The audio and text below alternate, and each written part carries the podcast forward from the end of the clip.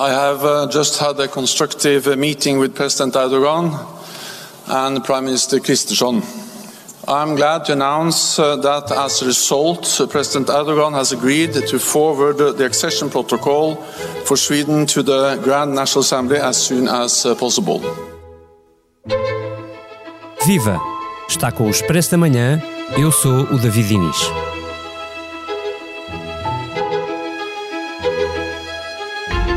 E vão 32. Ao início da noite desta segunda-feira, a NATO conseguiu tirar a Erdogan, o presidente da Turquia, o acordo que chegou a parecer impossível em tempo útil.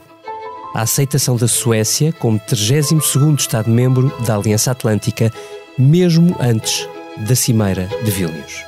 A vitória da diplomacia ocidental permitirá aos aliados entrar de cabeça levantada face a Putin no arranque desta cimeira que hoje começa. Mas nem tudo são sorrisos. Ao fim de ano e meio de uma guerra que tirou a NATO da morte cerebral que chegou a ser decretada por Macron e ditada por Trump, os aliados começam a mostrar sinais de desentendimento sobre o apoio a dar à Ucrânia e sobre o próprio processo de adesão pedido por Zelensky, provavelmente o mais sensível dos temas sobre a mesa. Neste episódio, convidamos Manuel Pois Torres, investigador da Universidade Católica Portuguesa, para olharmos para os riscos que ameaçam a NATO e para nos explicar os temas de que vai ouvir falar nestes dois dias. O Expresso da Manhã tem o patrocínio do BPI. Faça uma simulação e conheça as soluções de crédito BPI para concretizar os seus projetos. Saiba mais em bancobpi.pt. Banco BPI SA registado junto do Banco de Portugal sob o número 10. Olá Manuel, bem-vindo. Para quem nos está a ouvir, nós estamos a gravar este episódio pela segunda vez, porque esta segunda-feira foi longa e imprevisível.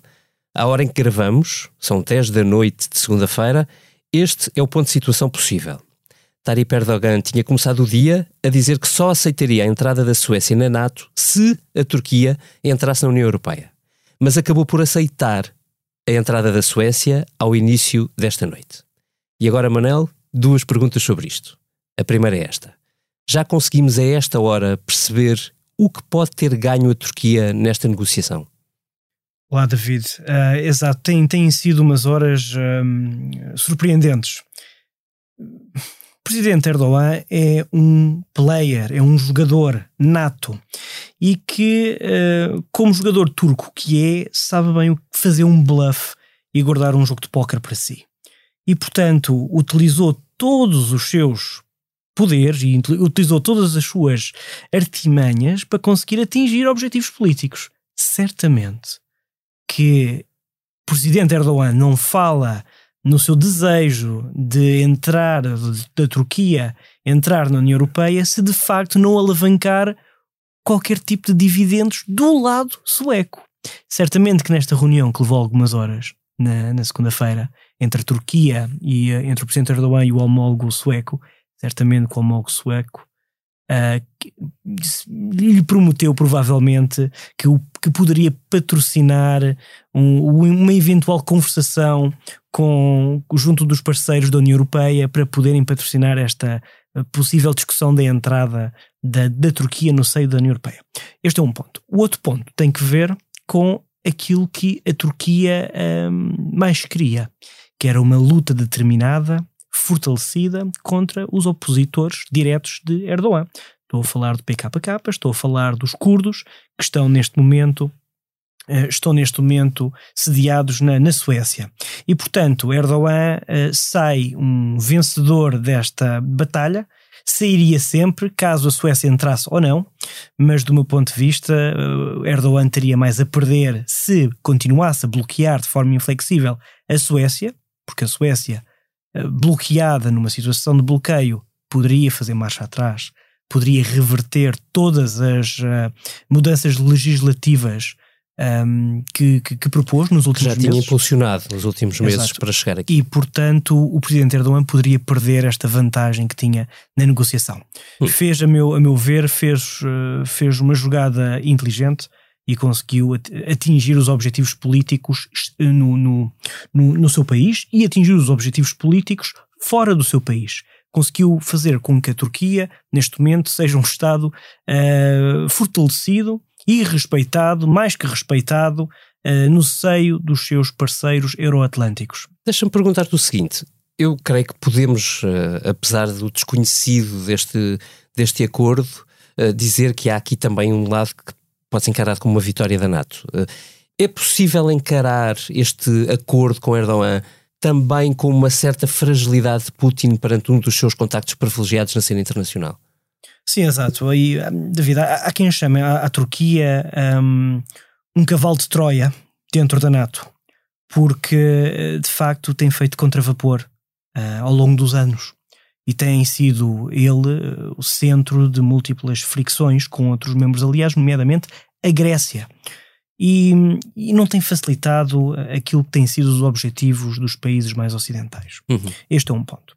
Outro ponto tem que ver com a necessidade de Erdogan enviar a mensagem de que, independentemente de ser uma potência emergente na região uhum. e um player regional, ainda assim é um membro nato, é um país aliado e essa mensagem tem que passar. Porque Erdogan, embora uh, nós reconheçamos que uh, tenta alavancar dividendos, tenta alavancar uh, uma posição de força junto dos seus aliados, continua a, a ter que vender a ideia de que a NATO é uma unidade político-militar que tem cuja força está na sua coesão e na sua resiliência. Logo, tem que ter cuidado quando gera estas dinâmicas de poder com o seu parceiro Vladimir Putin. Hum. Portanto, Erdogan joga nos dois tabuleiros. E por isso é que esta tomada, este modus operandi, esta tomada de posição de Erdogan é perigosa. E é perigosa porque esta tomada de posição cria áreas cinzentas na narrativa do Ocidente que deveria ser garantidamente transparente. Hum. E todos os membros aliados fazem um esforço constante e perpétuo para que a mensagem seja clara, para que as linhas vermelhas sejam também elas transparentes e à vista dos seus adversários. Erdogan é de facto o único uh, aliado, a Turquia é o único aliado que um, ehm, desvanece um pouco uh, aquilo que são as linhas vermelhas, porque é um ator que interage diretamente com Vladimir Putin. Isso é interessante que me fales de uh, zonas cinzentas que se tentou evitar na NATO, quando eh, quando houve zonas cinzentas, Putin aproveitou, desde logo na Geórgia, mas também depois na Ucrânia, na própria invasão da Crimeia. Uh, Deixa-me precisamente a propósito dessa da questão da unidade da Aliança Atlântica, à beira desta cimeira, perguntar-te o seguinte. Uh, a cimeira, os aliados entram na cimeira de hoje, desta terça e quarta-feira, com algumas pedras no sapato. A decisão dos Estados Unidos de entregar as bombas de fragmentação à Ucrânia uh, pode abrir fissuras entre os aliados? A Aliança Atlântica é um concerto de nações democráticas. Uhum. E dentro deste concerto de nações democráticas é normal que haja debate e negociação e que nem todos os aliados tenham a mesma posição sobre determinados assuntos. Existem assuntos mais importantes que outros, no que diz respeito a armamento que põe em causa a vida de civis e de crianças, particularmente falando, uh, são, são debates que são sempre muito acesos em sede do Conselho do Atlântico Norte. E, portanto, será certamente uma, uma discussão que terá lugar agora durante uh, a Cimeira de Vilnius de terça e quarta-feira. É absolutamente natural que os Estados Unidos queiram utilizar uh, o armamento que têm ao seu dispor para poder ajudar a Ucrânia. E certamente que não será nem Portugal, nem Espanha, nem o Reino Unido a tentar bloquear esta operação. Isso não vai acontecer. O que poderá acontecer é haver uma discussão e uma negociação que é perfeitamente normal e uma necessidade de adquirir garantias dos Estados Unidos que este, de que este tipo de munições não vão ser utilizadas em determinados contextos para não pôr em perigo a vida de civis. Outro ponto importante. Os Estados Unidos continuam a falar de garantias, mas existe ainda uma percentagem de explosivos em cada munição que eh, não rebenta, portanto, que, que, que acaba por se perder no, no, terreno. E é muito difícil mapear onde é que estes explosivos estão. E, e portanto, certamente que, que haverá, haverão muitas discussões para tentar uh, chegar a uma conclusão concreta. Mas o que é mais importante nesta discussão, talvez ressalvar, é sairmos do tático e olhar para o estratégico ou político. Porque não basta dar munições para a Ucrânia se defender. É necessário armar a Ucrânia para a Ucrânia ganhar a guerra e não apenas para se defender perpetuamente de uma agressão brutal e ilegal. E isto é um ponto importante porque fala-nos de estratégia. Que estratégia é esta? E aí uh, antefez algum tipo de hesitação do lado dos aliados? Imensa hesitação. Que é uma hesitação política. E nós temos que conseguir decifrar o que é que se passa na mente dos políticos. E o que se passa aqui é simples. A Rússia, do outro lado, um, do outro lado da frente de contacto, temos um país nervoso, temos um país não democrático, iliberal e que vê ameaças uh, em, em, seu, em seu redor. E é preciso ter cuidado da forma como se rearma a Ucrânia para que não para que a, Rússia, que neste momento está em operações no terreno, não pense que o Ocidente está a patrocinar uma manobra de esmagamento. O objetivo não é esse. Mas o objetivo não passa apenas por armar limitadamente a Ucrânia, porque a Ucrânia já provou que consegue fazer imenso com pouco material. Mas é irresponsável da parte do Ocidente não dar os instrumentos de guerra necessários para a Ucrânia atingir os seus, os seus objetivos políticos. Esses instrumentos são necessariamente mísseis de médio e longo alcance, uhum. cuja garantia seria nunca atacar território russo, e que nós sabemos que ninguém consegue um, garantir isso, porque nós não estamos no terreno. Uh, o, outro, o outro passo tem que ver com a aviação, e a aviação é de facto muito complexo, porque não basta ter um F-16 no terreno, tem, temos que ter logística no terreno para fazer o reabastecimento das aeronaves, uhum. e as aeronaves têm que estar um, com mísseis, têm que ter mísseis adequados para determinado tipo de operações. Uma, uma, uma, perdão, uma vez que os S-400 estão no terreno, e que fazem um, um, grande raio de proteção, uma bolha A2AD e que protege o espaço aéreo. Este é, um, este é um segundo ponto. Um terceiro ponto que me parece ainda mais importante tem que ver com a estratégia que vai sair de Vilnius, de terça e quarta-feira, para o futuro da Ucrânia. O futuro da Ucrânia não passa apenas pela integração da Ucrânia num Conselho NATO-Ucrânia.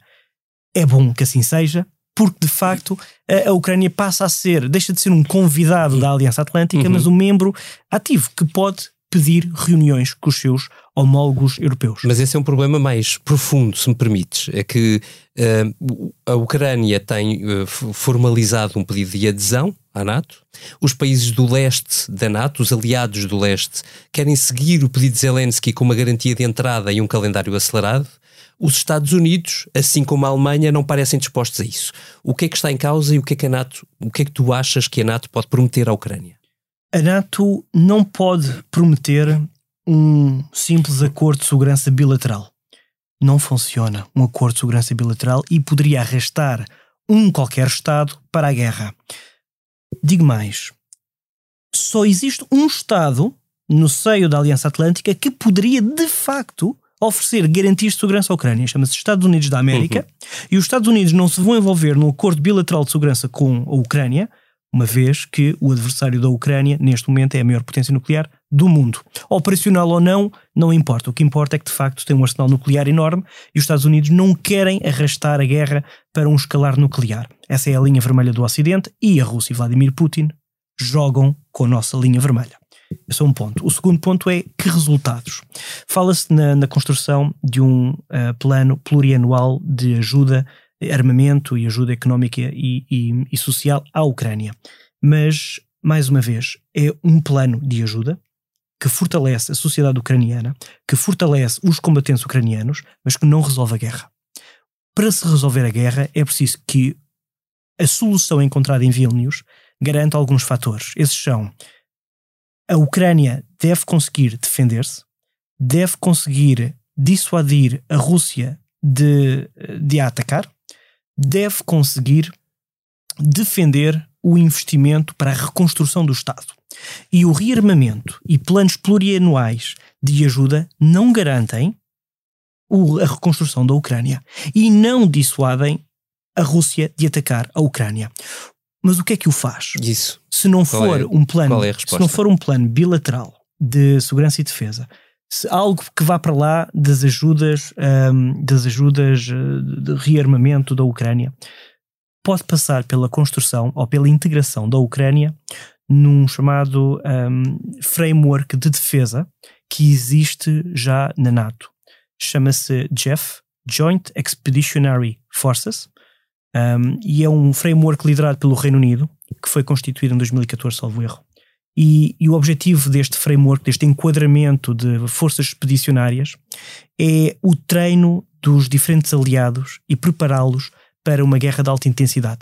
Treino, uh, interoperabilidade, uh, educação, que é uma, é uma disciplina diferente de, de, de exercícios e de treino, uhum. e portanto é uma forma de envolver a Ucrânia diretamente em operações NATO, sem que esteja debaixo do artigo 5, é verdade, mas se houver uma falha de segurança e houver penetração de forças um, de Spetsnaz, operações especiais adversárias bielorrussas ou russas em território NATO ou em território ucraniano, esta plataforma, este enquadramento GEF pode ser ativado imediatamente, hum. sem consenso, uh, e apenas uh, e, e, de forma bastante mais eficaz. Isto permite à Ucrânia aprender a liderar forças, permite à Ucrânia estar diretamente envolvida com operações NATO, estar envolvida nos exercícios e ter acesso a outro tipo de material de guerra.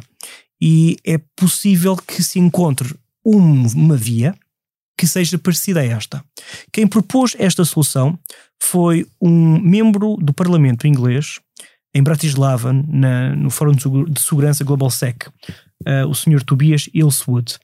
E, e, eu acho que faz algum sentido fazer não necessariamente a integração da Ucrânia nesta, nesta plataforma GEF, mas recriar o GEF à luz daquilo que são as necessidades de 2023, 2024, que já não são as mesmas de, de há 10 anos. Hum. Portanto, a integração, a resposta será a, a maior integração da Ucrânia numa plataforma militar em que possa ser ativada sem recurso a artigo 5 ou a consenso entre Estados, mas apenas àqueles que estão diretamente envolvidos na plataforma. Neste momento são à volta de 10 nações. Uh, Suécia e Finlândia, Finlândia já incluídas na altura uh, e não eram membros NATO. Portanto, há aqui uma porta de entrada para a Ucrânia. Isto permite à Ucrânia estar melhor preparada para, para fazer face e para dissuadir os seus, os seus inimigos. O futuro da NATO depende, na tua opinião, de uma vitória da Ucrânia? O futuro da NATO depende da continuidade da sua confiança, da sua coesão e da sua resiliência. Independentemente daquilo que acontece no teatro de operações, a NATO já ultrapassou várias outras derrotas políticas. Será certamente eh, um fracasso enorme que terá consequências eh, políticas, acima de tudo políticas. Mas uh, o que é importante aqui ressalvar é que a vitória da Ucrânia é essencial para o futuro da democracia no nosso continente. Se a Ucrânia fraquejar, fraquejarão também as nossas instituições, algumas delas, especialmente aquelas que não são tão resilientes quanto gostariam de ser. Uh, e, e, portanto, todas as instituições uh, associadas a estes Estados poderão todas elas sofrer com isso. A derrota da Ucrânia não é uma, necessariamente uma derrota da NATO, mas é uma derrota das democracias ocidentais. E por isso mesmo aquilo que está em jogo aqui não são as vitórias militares da NATO nem da Ucrânia, mas as vitórias políticas da Ucrânia e dos Estados ocidentais, liberais e democráticos, contra aquilo que são as emergentes autocracias e as tiranias que, uh, que tentam cada vez mais expandir-se e que tentam cada vez, cada vez mais esmagar os seus, os seus inimigos e os seus adversários. E não é suficientemente claro um, para, para, para algum público o que é que realmente está em jogo. Mas, uh, independentemente dos bombardeamentos, independentemente dos relatos de guerra que ouvimos todos os dias, o que está em causa é a sobrevivência da nossa matriz civilizacional, a sobrevivência da nossa democracia. E neste momento existe um povo que luta por nós e que ao mesmo tempo é alvo de genocídio e temos que ser solidários com este povo, porque a seguir à Ucrânia está a Polónia e a seguir à Polónia está a Alemanha e por aí fora. E, e, e é por isso que a NATO tenta ser resiliente e tenta negociar para que a sua coesão não se desfaça. A força e o centro de gravidade da NATO e de uma aliança militar e política é sempre o seu povo.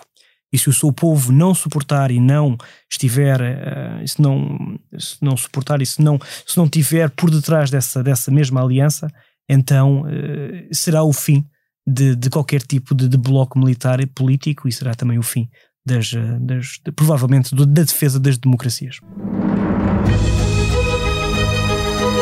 A reação do Chega e depois do PSD a um simples cartoon na RTP deixou a televisão pública uma vez mais no centro de uma polémica. No site do Expresso, Daniel Oliveira escreve sobre ela, admitindo que a indignação é livre, mas lembrando que a RTP é independente do poder político. E deixa estas perguntas. Depois disto, virá o quê? O conteúdo de uma notícia? Uma crítica que não cai bem? Como o PSD seguiu o Chega, diz ele, o que faria se estivesse no governo? Noutras notícias, Portugal parece estar em contraciclo, vendo a Europa, ou alguns países importantes da zona euro, arriscar de novo entrar em recessão. A dúvida que se coloca para nós é até que ponto podemos contar com o turismo para garantir que a economia portuguesa não afunda, levando-nos para outra crise, para além da dos preços, que esperamos fugir. Para ler em expresso.pt. Este Expresso da Manhã acaba aqui. Amanhã voltamos com outro tema e com a voz de que sentirá falta, a do Papadai.